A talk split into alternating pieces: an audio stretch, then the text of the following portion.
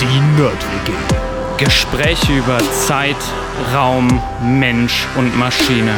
Also schnappt euch euer Handtuch. Haltet den Daumen raus. Und natürlich das Wichtigste, keine Panik. Hallo Universum. Hallo Universum. Herzlich willkommen zurück in der NerdWG. Schön, dass ihr wieder eingeschaltet habt. Und äh, um weiter in den Floskeln zu bleiben, was haben wir letzte, letztes Mal gemacht? Ja. Ähm, ja, wir haben uns mit Energiespeichern beschäftigt, uns ein bisschen angeguckt, was für verschiedene Arten von Energiespeichern es eigentlich gibt. Es gibt ja auch erstens mal nicht nur Elektrizität als Energie, sondern eben auch noch Wärme, also thermische Energie. Äh, Und da haben wir erstmal ein bisschen drüber gesprochen, was gibt es bei Elektrizität eigentlich zusätzlich noch zu der Batterie, die man so gut kennt. Und uns sogar dann auch noch einen kleinen Ausblick gegeben auf die, auf die thermischen Speicher, was man da eigentlich so machen muss, beachten kann. Und haben mal so ein bisschen versucht, das einfach einzuordnen und so minimal zu vergleichen. Wer Lust drauf hat, gerne reinhören. Und ansonsten würde ich sagen, wir starten mit dem Thema für heute. Ja, genau. Ähm, heute machen wir noch mal was in Richtung Bewusstsein. Uh, ja. Ähm, wir gucken uns heute aber mal eine Theorie an, die mathematisch ist. Also es ist ein Versuch, spannend. ähm, das Bewusstsein mathematisch zu erkunden. Und ähm, ja, Mathematik ist ja relativ vielseitig. Ne? Man kann äh, ganz viele Sachen damit machen. Hauptsächlich geht es meistens darum, man formuliert Theorien und ähm, mit diesen Theorien versucht man Vorhersagen zu treffen und ja, teilweise auch einfach Experimente auszuwerten. Ne? Also es geht dann immer schnell auch in eine Richtung der Physik, weil wir wollen Naturphänomene erklären. Ähm, genau, und was wir heute mal versuchen ist, ähm, wir schauen uns mal an, wie könnte denn eine mathematische Theorie aussehen, um das Bewusstsein zu erklären. Ähm, ich sage direkt im Vorhinein, also das, die ist jetzt schon was älter, diese Theorie, und da wird Ja. an neuen Sachen gearbeitet. Ja? Das ist jetzt einfach nur ein gutes Beispiel, um mal zu zeigen, wie kann man denn sowas mathematisch erkunden. Ja? Ähm, wir können sonst, ja, wir gehen später einfach dann auch nochmal auf die Kritik vielleicht ein, ähm, die die es da so gibt. Ähm, aber ja, wir fangen erstmal, glaube ich, mit der Theorie an sich ein. Sprechen tun wir nämlich über die integrierte Informationstheorie. Okay. Ähm, hast du schon mal gehört? Nee. Nee, nee, ich hatte es vorher nicht. auch nicht. Nee, also ich nee, wirklich, sagt mir überhaupt nichts. Ich hat, Bin ich aber auch, was so diese Bewusstseinsforschung oder diese Beschreibung und so angeht, ein unbeschriebenes Blatt in Okay. meinem Kopf. Ja. Also, ähm, die ist von 2004 entwickelt worden von einem Neurowissenschaftler, Giulio Tononi. Okay, ist jetzt aber auch gar nicht so alt. Ja, für eine, ja, das stimmt schon, aber für mm, Forschung ist das meistens schon relativ viel. Ja, ne? klar, ich würde jetzt Also wenn nicht von jetzt knapp 2004 Jahre zitieren, außer das ist die grundlegende Theorie so, ne? Aber ja. okay, genau. ja. Ähm, ja, ähm, wie, wie sieht die, oder was ist der Grundgedanke der Theorie? Der Grundgedanke der Theorie ist eigentlich, dass man ähm, versucht, das System Bewusstsein zu beschreiben. Ja? Ähm, hängt natürlich dann immer viel mit dem Gehirn auch zusammen. Ähm, und dann mithilfe dieser Theorie ähm, Vorhersagen zu treffen, ob ein definiertes System ein Bewusstsein hat oder auch nicht. Ne? Und ähm, ob gewisse Ereignisse ja bewusste Ereignisse sind. Ähm, wie, wie kann man sich sowas vorstellen? Also vielleicht gehen wir mal erstmal grundlegend ähm, an, so an das Problem ran und überlegen uns, wenn ich jetzt sowas mathematisch modellieren möchte, das haben wir glaube ich auch noch nie gemacht, ne? wie geht man da jetzt, wie geht man da jetzt vor? Wir haben über wissenschaftliche Methode schon mal gesprochen, Genau, bin ich mir wissenschaftliche relativ Methode sicher, aber ich glaube so diese... da dein Optimierungsproblem mal gehabt? Ja, Ne? sowas, ja, das ist eine Ja. Art, sowas zum, aber ich glaube, so richtig die ma- mathematische, das deckt sich ja, glaube ich, sehr gut mit dem, was man auch als wissenschaftliche Methode bezeichnet, ne? Aber es ist schon nochmal Ja, anders genau. wahrscheinlich, ne? Ja, ja, genau, ist schon nochmal anders. Okay. Also, ja, dann bin ich gespannt, ne? ja. Ähm, Ziel wäre es jetzt für uns, dass man subjektives Erleben, also Erleben ist ja immer subjektiv, ne? Klar.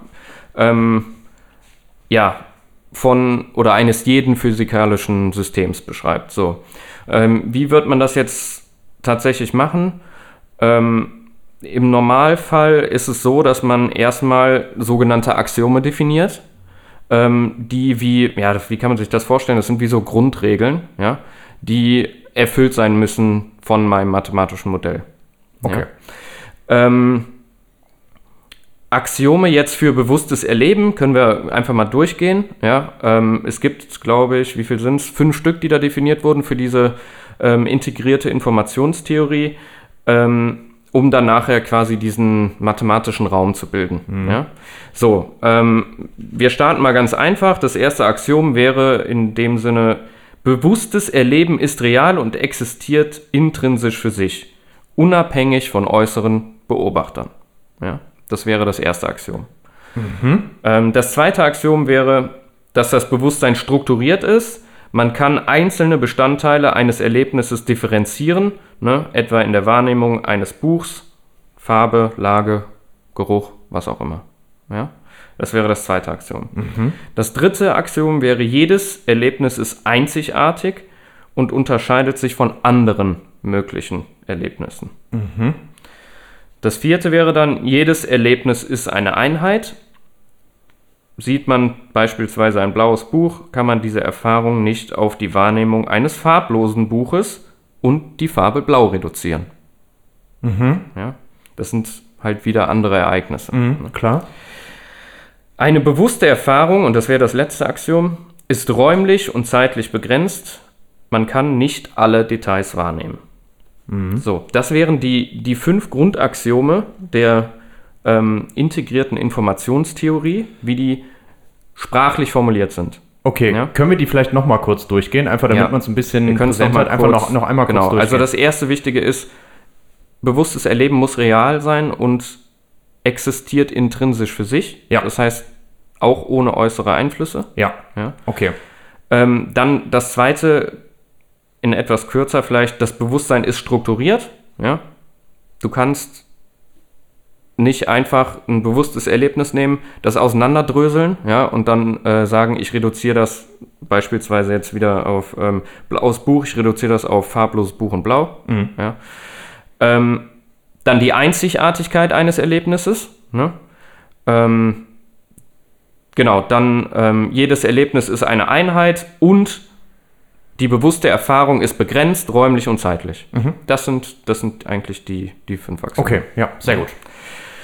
Ähm, so, wenn man jetzt eine mathematische Theorie daraus machen möchte, dann ähm, ist das normalerweise so, dass man diese Axiome, klar, die schreibt auch ein Mathematiker wahrscheinlich erst einmal runter, so wie wir das jetzt gemacht haben, sprachlich. Ne? ist, ist ja eigentlich sehr einfach dann. Man muss die dann aber mathematisieren. Ja? Also in die Sprache der Mathematik genau, in überführen. die Sprache der Mathematik überführen. Wir machen das jetzt nicht, weil es für einen Podcast Ja. viel zu schwierig ist. Nein, das muss man ja das auch sehen. man, ja Also- genau, genau, das muss man sehen. Da muss Ja. man irgendwie meistens auch ein Blatt Papier und einen Stift haben und das einmal selber irgendwie Mhm. sich angucken, was da passiert, wenn man, äh, wenn man mit diesen Sachen umgeht. Aber die Idee wäre jetzt, ich übersetze genau diese Axiome in die mathematische Sprache, ne, mit Formeln, Symbolen, also was, Variablen, was man halt alles Zusammenhängen. kennt. Zusammenhängen, genau. Und dann O Operatoren oder wie das Operatoren, heißt. Genau, auch das. Und dann, was wäre jetzt das Ziel? Ne? Ähm, ich benutze dann diese Axiome, um ein Modell, ja, oder um, um eine Theorie dann aufzubauen, ja, und damit Vorhersagen zu treffen. Ja. Ähm, genau, und ja, das ist eigentlich das, was, was nachher auch die, die, ähm, ja, die integrierte ähm, Informationstheorie macht. Okay, Ähm, also das heißt, ich benutze meine Regelsätze, um zum Beispiel ausgehend von einem Ereignis auf ein Folgeereignis zu schließen, in Anführungszeichen, oder halt, wie du jetzt gerade gesagt hast, um ja, Zusammenhänge darzustellen. Zusammenhänge darzustellen. Also ein genau, ja. klassisches Beispiel wäre ja jetzt, ähm, also wir können mal irgendwie zwei vielleicht Beispiele nehmen, die, Ja, gerne, ähm, gerne. Die, die man jetzt damit machen kann. Also das eine ist, du kannst natürlich nachher ähm, dein mathematisches Modell nehmen und was du machen kannst, ist, du kannst dann für ein Ereignis, ähm, kannst du dir angucken, wie nah ist ein Ereignis an dem anderen Ereignis. Was in der Mathematik nennt man den Abstand von zwei Ereignissen, da kann man eine Metrik, heißt das, drauf definieren. Eigentlich geht es darum, wirklich den Abstand wirklich räumlich zu messen. Das kann man sich vorstellen, wie man nimmt einen Zollstock wirklich und misst den Abstand zwischen zwei Ereignissen. Ähm, das ist dann halt in einem mathematischen Raum. So. Warum ist das interessant? Interessant ist das, wir haben eben schon davon gesprochen, Wahrnehmung ist subjektiv. Ähm, wir können beide, meinethalben, das gleiche Bild, was da hinter dir hängt, angucken. Dann würdest du, ähm, würden wir deine Wahrnehmung mathematisieren, ja, Ähm, und ich würde das auch wahrnehmen, das mathematisieren und dann könnten wir nachher gucken, okay, wir haben diese beiden Wahrnehmungen, ja, diese oder wahrgenommene Ereignisse, wie nah sind die denn beieinander? Sollten relativ nah beieinander sein eigentlich, weil wir das gleiche Fall nicht wahrnehmen. die gleichen. Aber es sind nicht die gleichen, weil es Dieselben. subjektiv So, ist, ja. dieselben, genau. Ja, Ja. Ne? Also so, so könnte man das machen. Genau, und, Oder die, und die Metrik ist dann nicht einfach nur, wie weit wir auseinander saßen, als wir es angeguckt haben, sondern es ist eine viel komplexere Metrik, die alle möglichen Sachen Genau, genau. Aber es ist ein einfach, Abstand. Ja, okay. Mhm. genau.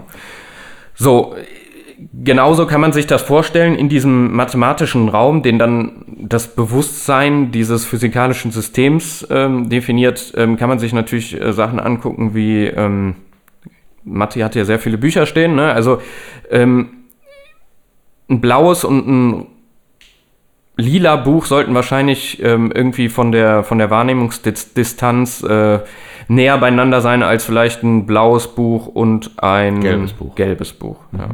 So kann man sich das vorstellen. Okay. Mhm.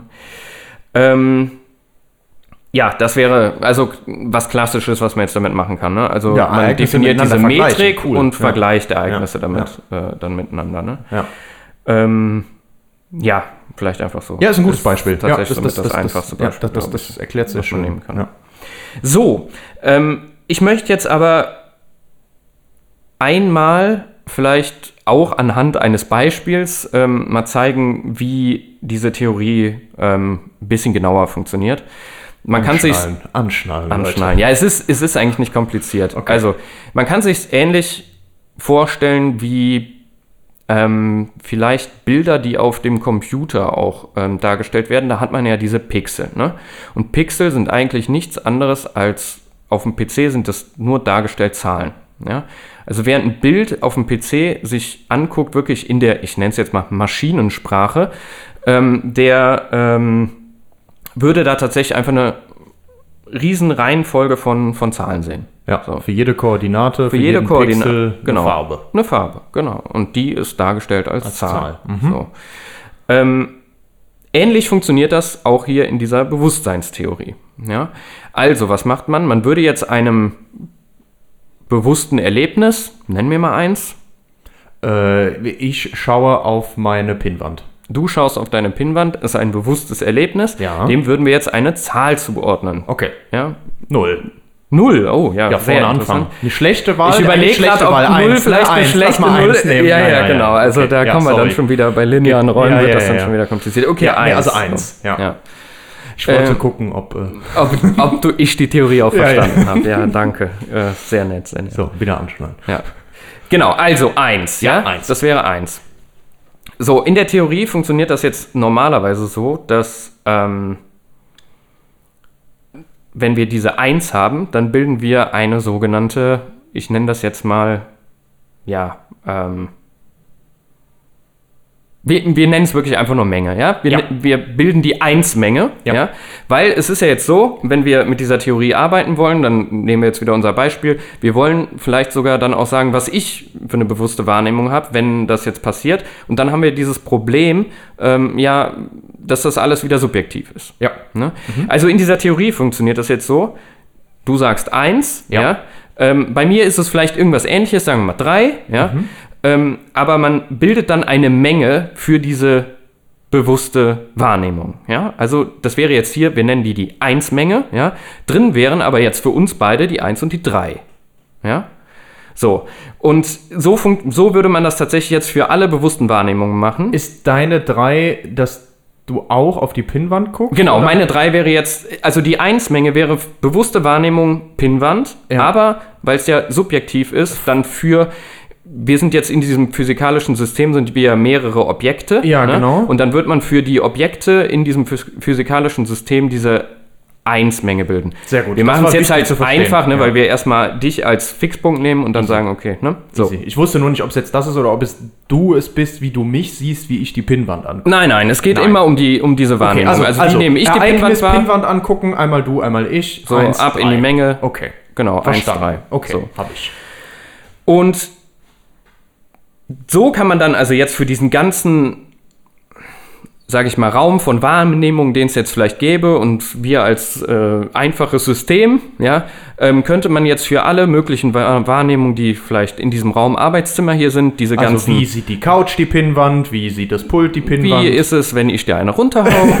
ne? Also Ja, was. Also okay, für all ja. sowas könnte man jetzt diese Mengen definieren Ja. und dann den mathematischen Raum tatsächlich sogar dann nachher auch wieder wie mit diesen, wie mit den Bildern und den Koordinaten auch auf Koordinatenbasis definieren. ja? Und dann haben wir sowas wie, das nennt sich dann einen Vektorraum. Das hat wahrscheinlich jeder dann schon mal in der Schule auch gehört. Hoffen, ja, ja. Genau, also im Endeffekt ist es nichts anderes als das, was man so schön gerne auch mal in so einem Koordinatensystem einzeichnet. Dann kann man jede, jede bewusste Wahrnehmung kann man dann einfach so einen Punkt zuordnen, ja, und dann könnten wir in diesem Raum auch sowas machen wie unseren Zollstock anlegen und messen, wie weit sind denn verschiedene Wahrnehmungen voneinander entfernt. Also Pinnwand angucken wäre wahrscheinlich gar nicht so weit weg jetzt von wir gucken uns ein Bild an, aber dass du jetzt hier auf deinem Klavier was spielst, das wäre schon wieder eine komplett andere Wahrnehmung, als vielleicht ein Bild anzugucken. Ja? So, und so würde diese Theorie funktionieren. Dann kann man da in diesem mathematischen Raum kann man beliebig Sachen machen. Ja? Genau. Und ja, also, ne, was ich einmal darstellen wollte, ist, im Endeffekt macht man das hier mit Zahlen und Mengen, arbeitet man da. Und ähm, ja, ähm, das ist so, denke ich mal, der Grundbaustein. Ähm, ja. Da ähm, komme ich aber doch nie zum Ende, wenn ich da allem irgendwas zuordnen will. Ich muss das auch irgendwann irgendwie mal begrenzen, weil es sind ja unendlich viele Ereignisse. Das ist richtig. Äh, Das ist ein Pro Also, genau. Also du weißt, was ich meine, ne? Also Ja, wenn ich jetzt anfange, Sachen Ja. zuzuordnen und so, ich kann mir ja quasi irgendwann nur eine begrenzte Ja. Wahrnehmung von dem Ganzen darstellen, weil ja eigentlich alles unendlich Richtig, viel ist. Ne? genau. ich Also, wir haben das natürlich jetzt sehr vereinfacht betrachtet und Ja. haben da jetzt äh, wirklich für eine bestimmte Wahrnehmung wirklich eine Zahl definiert und so Ja, weiter. ja. Im Endeffekt,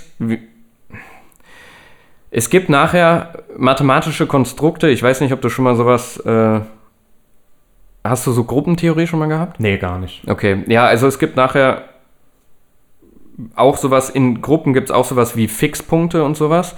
Ähm, also Elemente, die immer nur auf eine Sache abbilden und all sowas. Ähm, man kann nachher sehr viel mit mathematischer Gruppentheorie da vereinfachen und hat dann auch sowas wie Grundelemente und all sowas. Ne? Also Okay. das, man wird jetzt in dem Sinne wahrscheinlich nicht jedem Ereignis von Anfang an eine feste Zahl zuordnen, sondern halt in dieser Gruppe würden gewisse Ereignisse aus anderen entstehen und so weiter. Also du hast dann da auch eine begrenzte Anzahl an Grundelementen, wenn du es so willst. Okay, okay. Sonst ist das natürlich Und die du hast restliche recht, dass es Abbildung nicht ergibt sich dann auch darstellbar. Ja, Ja, okay. genau. Also Mhm, das ist dann genau das, wie, wie kombiniere ich jetzt Sachen. Es gibt dann auch sowas wie eine Addition und was auch immer. Ne? ja, ach so, ja klar, stimmt. Ja. Das kommt ja auch. Also wir haben dann die Operatoren ja noch Ja, und, ja, ja, ne? klar. Ja. Von Verein bis, ja, ja, ja. Ja. Äh, okay. Also ja. auch da, du ja. hast natürlich wieder äh, vollkommen recht. Man braucht gewisse Grundannahmen. Dazu gehören zum einen die Axiome, aber auch zum, zum anderen irgendwelche ja, Grundelemente, mit denen man was tun kann und dann die Operatoren und so weiter. Aber ja, das Okay, wäre ja, nee, aber cool, das- das- tief in dieser Theorie drin. Ja, ja, okay. Nee, ver- verstanden. Genau, Also aber absolut aber- richtig. Man kann jetzt trotzdem, also das Problem ist trotzdem, wenn du ein menschliches Gehirn jetzt damit irgendwie ähm, als physikalisches System beschreiben möchtest, wie auch immer, also da braucht ein Computer, wenn er das jetzt hier ausrechnen wollen würde, ähm, tausende von Jahren. Also das ist auch ein Kritikpunkt an solchen Theorien. Ne? Ist es denn quantengeeignet? Das weiß ich nicht. Gut, Kann ich dir leider jetzt... Wieder was Neues gelernt ja, letzte Können wir Woche. dann auch nochmal können wir noch mal noch mal besprechen. in zehn Jahren. Ja, okay. Ähm, genau, also vielleicht so viel dazu noch gesagt. Für komplexe physikalische Systeme wie ein Gehirn braucht das sehr lange, was aber nicht bedeutet, dass man nicht damit jedes komplexe System dann in dem Sinne beschreiben könnte.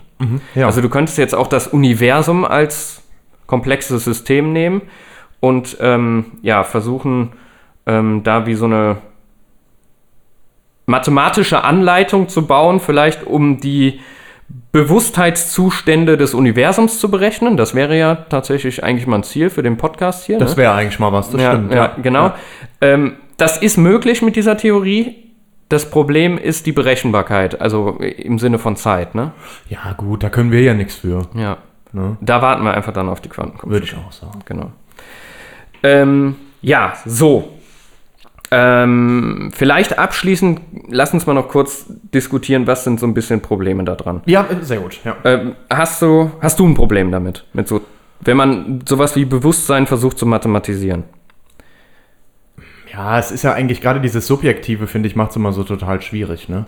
Weil. Das ist tatsächlich auch der größte Kritikpunkt, ja. Also, da, da- das ist immer das, was einem als erstes dann einkommt, weil alles, was ich an mathematischen Modellen kenne, ja, irgendwie, das, das lässt sich immer, also wir, Modellbildung, ne? Immer äh, Ja. so, so einfach wie möglich und so kompliziert wie nötig. Das heißt also alles rausschmeißen erstmal und dann auf Ja. ganz wenige kleine Punkte irgendwie definieren. Und das, wenn ich mir dann vorstelle, dass das irgendwie mit subjektiver Wahrnehmung von einzelnen Sachen zu tun hat und vor allem subjektiv bedeutet ja auch immer, es ist wirklich für jeden was anderes. Wie kann also ein System die verschiedenen Sachen von den verschiedenen Individuen quasi darstellen und das noch übergreifend, obwohl ja eigentlich jedes Individuum mit dem anderen über Kommunikation oder irgendwas schon überhaupt nicht Ja. damit klarkommt, was eigentlich da, also wir können uns gegenseitig eben nicht in die Köpfe gucken und so, ja. Ja. Wie soll das ein System von außen schaffen, so in, in dem, mit, mit dem Gedanken? Da hast so du tatsächlich den.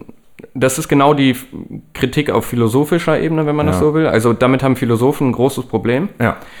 Ähm, hinzu kommt noch, dass man natürlich auf der anderen Seite die Neurowissenschaft hat.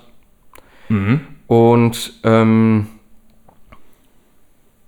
ja, also es ist zum einen ein bisschen so, ja, wenn wir das jetzt wieder aus der äh, wissenschaftlichen Sicht wirklich sehen, ne, mit wissenschaftlicher Methode und so weiter, dann bringt mir so eine, so eine Theorie ja auch nur was, wenn ich nachher durch ein Experiment beweisen kann, dass meine Theorie funktioniert, ne?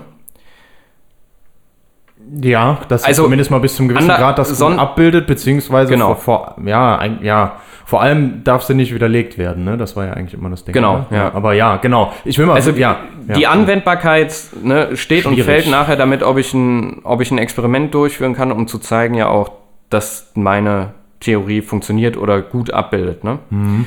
die Realität gut abbildet. Und ähm, das ist hier auch noch ein Kritikpunkt aus der Neurowissenschaft. Also man muss viel mehr eigentlich versuchen, ähm, Erkenntnisse aus der Neurowissenschaft mit in solche Theorien zu integrieren. Ähm, ich meine, man hat ja, was hat man eigentlich für Möglichkeiten in der Neurowissenschaft, weiß ich nicht, ähm, eine Wahrnehmung zum Beispiel ähm, darzustellen oder äh, ja, das Gehirn zu untersuchen, was, was bedeutet eine Wahrnehmung. Ich Ja, habe sowas wie ein MRT und ein EEG. Ja, genau, ich So. wollte jetzt sagen, wir können uns Hirnströme und so halt, also Genau, Hirnaktivität ja. und so angucken, aber Genau. also äh, gerade weil es subjektiv ist, was bedeuten die und die Hirnströme dann wieder bei der und der Person? Also, Ja, ich glaube, es ist also, relativ hoffnungslos. Ja, ne? würde ich Also auch schätzen. Also, ja. das wird bei jedem auch wieder anders sein, ne? Ja, je ja. Mhm. nachdem, was für eine Wahrnehmung du da hast. Ähm, das heißt, also hier die große Kritik, also wie, wie sollte man das vielleicht nehmen? Ja, man sollte ja, ja. Sowas nehmen und sagen, okay, Mathematik kann sehr hilfreich sein, auch um solche Phänomene zu erklären. Mhm. Was jetzt hier wieder ganz wichtig ist, und das haben wir schon bei ganz vielen Sachen eigentlich auch gesehen, ist, man muss normalerweise aus vielen Bereichen Sachen zusammenbringen. Das heißt, ein reiner Mathematiker ist vielleicht ein guter Experte, aber wird vielleicht nie in der Lage sein, solche komplexen Systeme zu erklären. Nimmt er jetzt aber noch einen guten Neurowissenschaftler dazu und nimmt der, weiß ich nicht, noch einen guten Philosophen dazu, dann wird die Theorie deutlich besser sein. Und das ist genau das, wo es jetzt hingeht. Also, ähm, die Da, das kam jetzt wirklich rein aus der Mathematik erstmal.